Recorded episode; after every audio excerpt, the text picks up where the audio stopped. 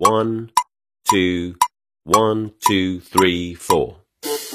大社会，小新闻，新鲜事儿，天天说。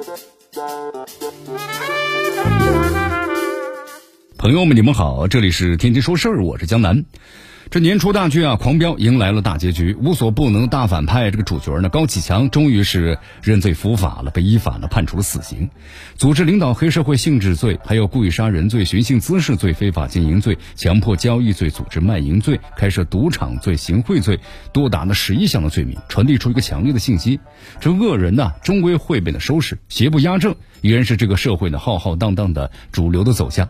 不过这大剧落幕了，伴随着各色人等啊均获得最后的归宿。那么之前呢心惊摇荡、提心吊胆、热烈期待的追剧人，又不免仍然不免呢陷入黑屏之后的空虚之中。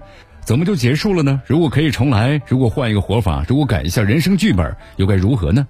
只是哪有这么多如果呀？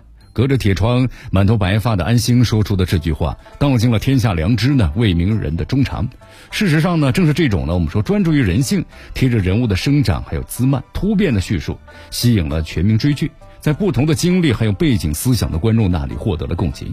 高启强这个人物啊，他的多义性复杂性，使很多人呢都从这个人物的身上看到了自己希望的东西。结合这现实人生体验，也恰恰是这么多重的人性的人最接近的真实的人生。他是心狠手辣、无恶不作的黑老大，也曾经是一个呢老实本分的鱼贩。他行事果断，出手呢张狂，触角呢延伸到了经济社会的各个角落。但他呢也总是被裹挟在各种人情关系之中，并非是完全对立的好和坏。不仅有了更多的现实感，也让这部剧啊确实好看过瘾，让人是欲罢不能。这个从另外一个维度呢折射出，当下很多影视剧之所以是无人问津，并不是技术制作的问题，而关键在于呢，创作者是没有试图去表达呢真实的人生。当然，作为整部剧最大一个亮点，也是最大的一个突破点，就是全方位、深刻、鲜活的触及了保护伞的问题。人们看到啊，在这个狂飙之中，黑恶势力的渗透是无远弗届、无孔不入，令人的恐惧。但最终的结局呢，也让人解气。最少这部剧啊，以如此生动鲜活的故事呢，正面攻坚了，耐人寻味，引人深思。各级保护层、保护伞，各种的出于个人利益考量的放水，各种的繁复缠绕的交换和出卖。也有人说呢，这里边既有那无间道，也有那正气歌。但是从这个根本上讲啊，依然是正气歌呢浩然长存。以安心为代表的正气呢，是最终笑到了最后。情和理的选择，善与恶的斗争，那么良知与欲望的挣扎。执着与美好的信念，这些其实呢都是人类在前进的路途上必须要面对的原问题。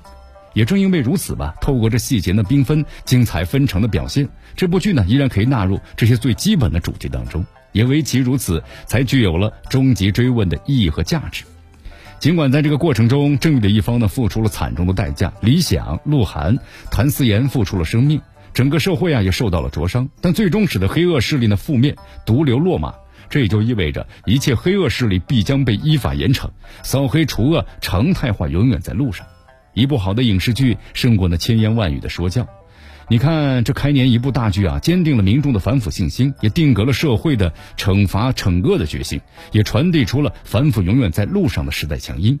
我们也希望呢，这样叫好又叫座的好剧啊越来越多，也希望社会中像安心这样的怀抱理想、脚踏实地的人不再孤勇，而是越来越有力量。这里是天天说事儿，我是江南，咱们明天见。